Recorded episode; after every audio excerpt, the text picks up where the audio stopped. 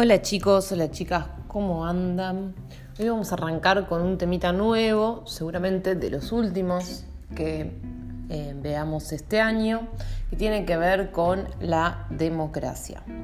Seguramente ustedes algunas cosas de la democracia ya sepan y lo interesante de este tema es que lo podemos integrar con muchas cosas que ya vimos sobre el Estado, la nación, los derechos y la ciudadanía.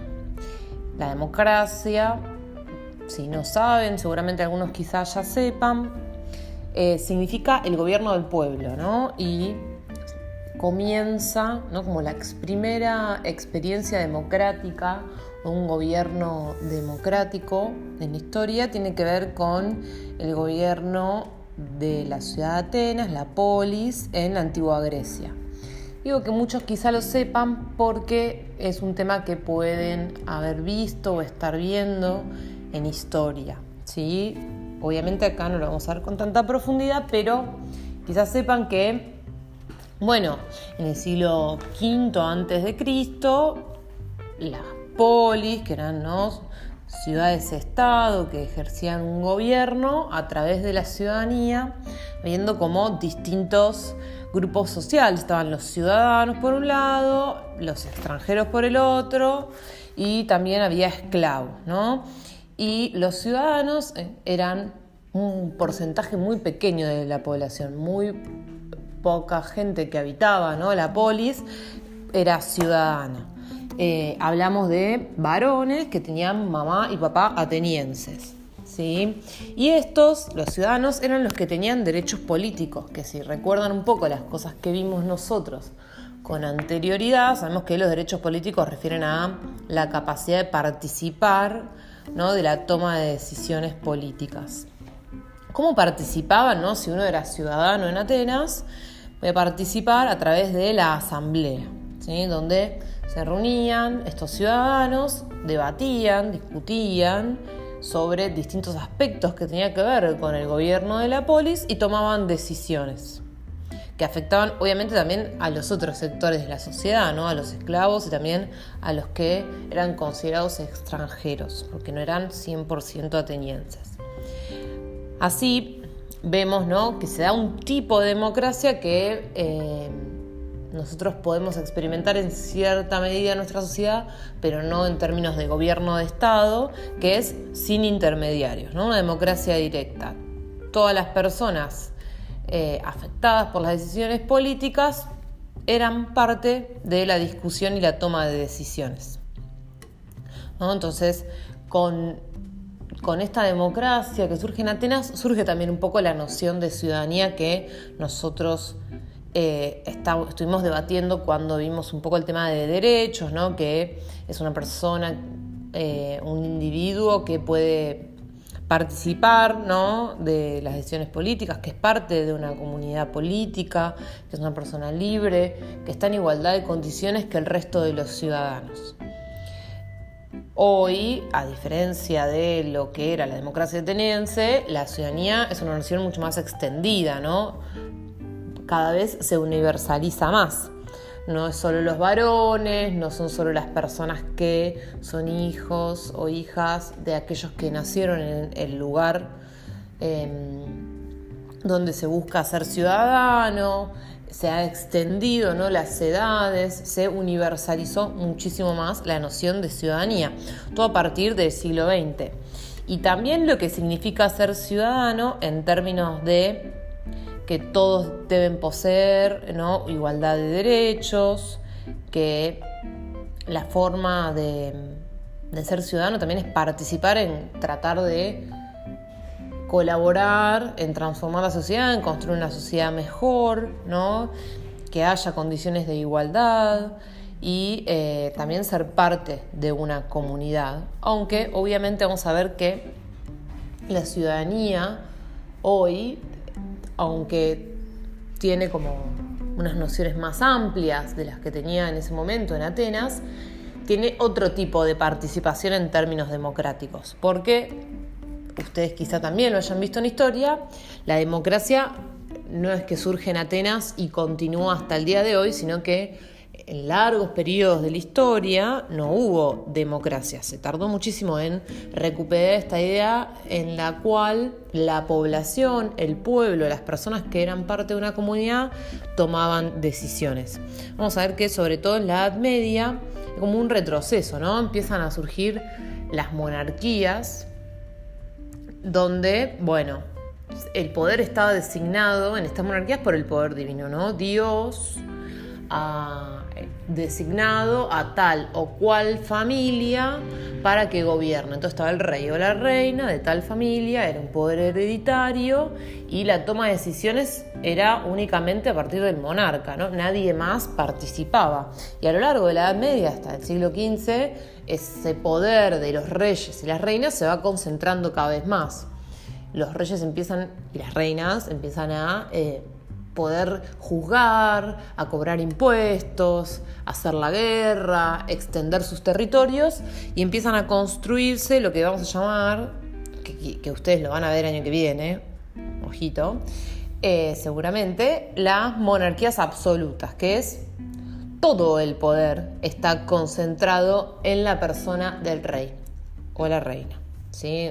mayormente son reyes, porque en, muchos estados europeos no se permitía que exista la figura de la reina como mujer. Por ejemplo, en Francia no, no existía. Sí como regente, pero no como reina. En Inglaterra sí, y así, ¿no? Vamos a ver que por eso existen también las reinas, aunque son menos casos.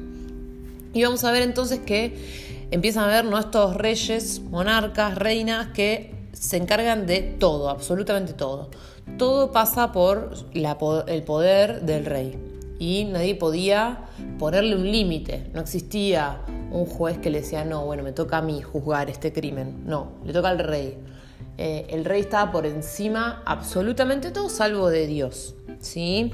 Y vamos a ver que otras transformaciones empiezan a dar y empiezan a generarse cuestionamientos y críticas a esta figura de un rey o una reina absoluto. ¿sí? Empiezan a, crecer las ciudades, a fomentar el comercio, surgen nuevos sectores ¿no? en la sociedad como la burguesía y empiezan a buscar nuevas posibilidades, nuevos derechos, nuevas libertades. Y van a surgir de ahí durante el siglo XVII y XVIII, ¿sí? Eh, movimientos pertenecientes a la ideología liberal o al liberalismo, que van a producir grandes movimientos de cambio que son las revoluciones burguesas o las revoluciones liberales, como la Revolución Inglesa, la Revolución Francesa, la independencia de los Estados Unidos, si recuerdan, las nombramos cuando hablamos de los derechos políticos. El liberalismo decía que existíamos como individuos y que como individuos éramos personas libres. Teníamos capacidad de ser libres y nadie tenía que restringir nuestra libertad. Que esa libertad y el hecho de ser individuos nos otorgaba ciertos derechos que tenían que ser respetados la existencia de un rey absoluto que podía hacer lo que quisiese con nuestras vidas y con nuestra comunidad, no era lo que el liberalismo creía correcto. Entonces, en estos procesos revolucionarios se va a ir en contra de las monarquías absolutas, se van a, derrocar ¿no? esos reyes, se va a dar un proceso donde lo que se va a buscar es construir repúblicas. Si ustedes recuerdan, miren cómo vamos todo el tiempo ahí volviendo a los temas que ya fuimos viendo.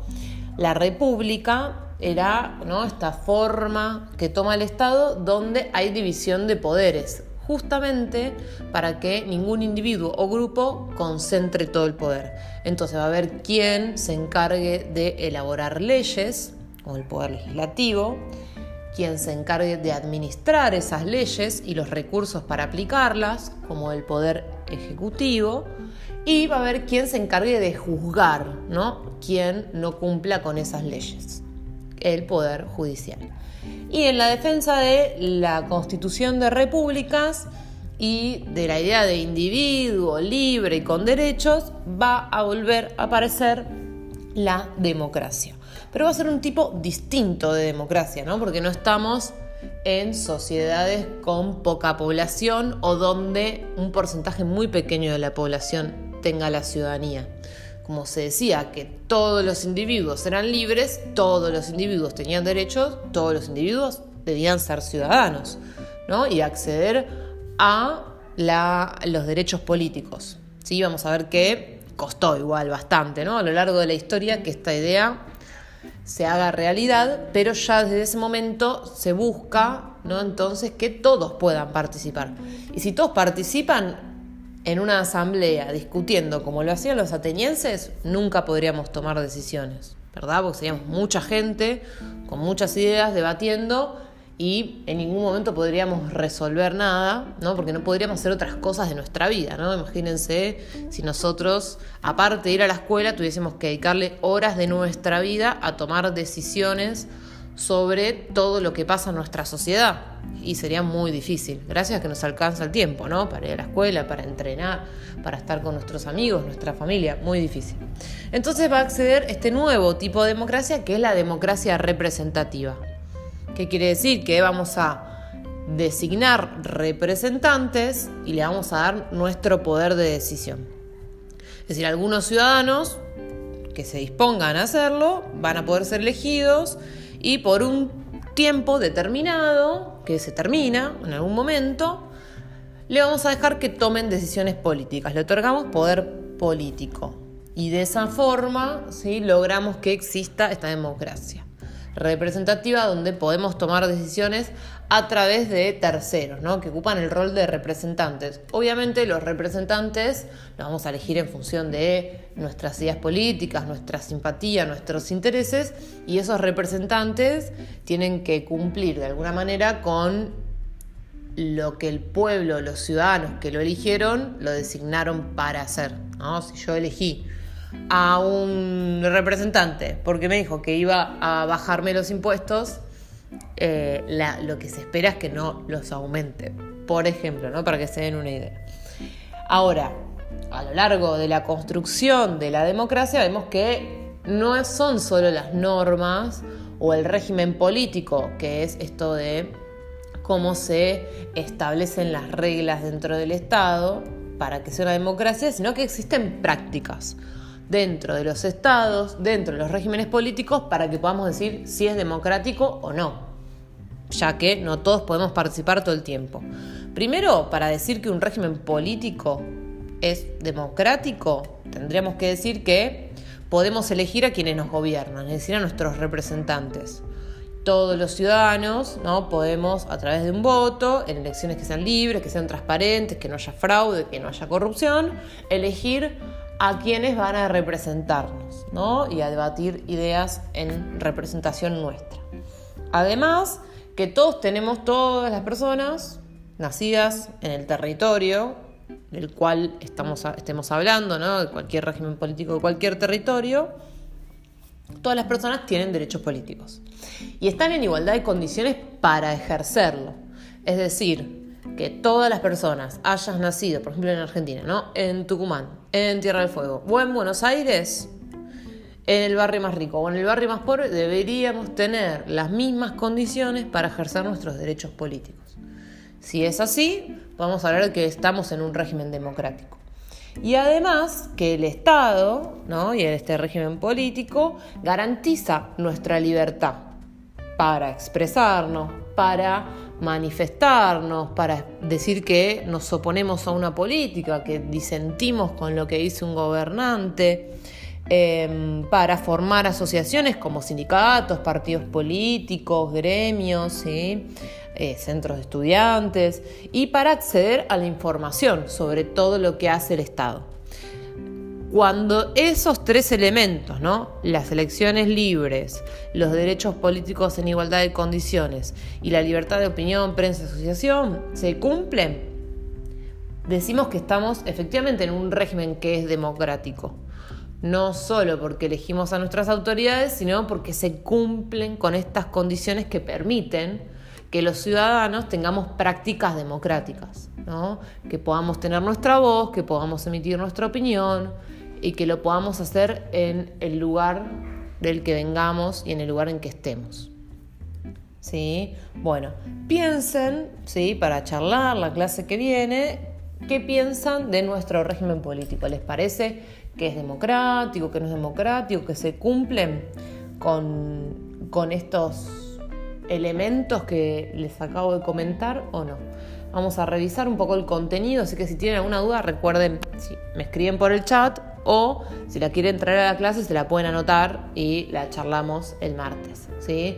Espero que tengan una muy linda semana, que disfruten el fin de semana largo y que eh, cualquier cosita, que cualquier problema o duda que tengan, me escriban. ¿sí? Un saludo muy grande y hasta la próxima.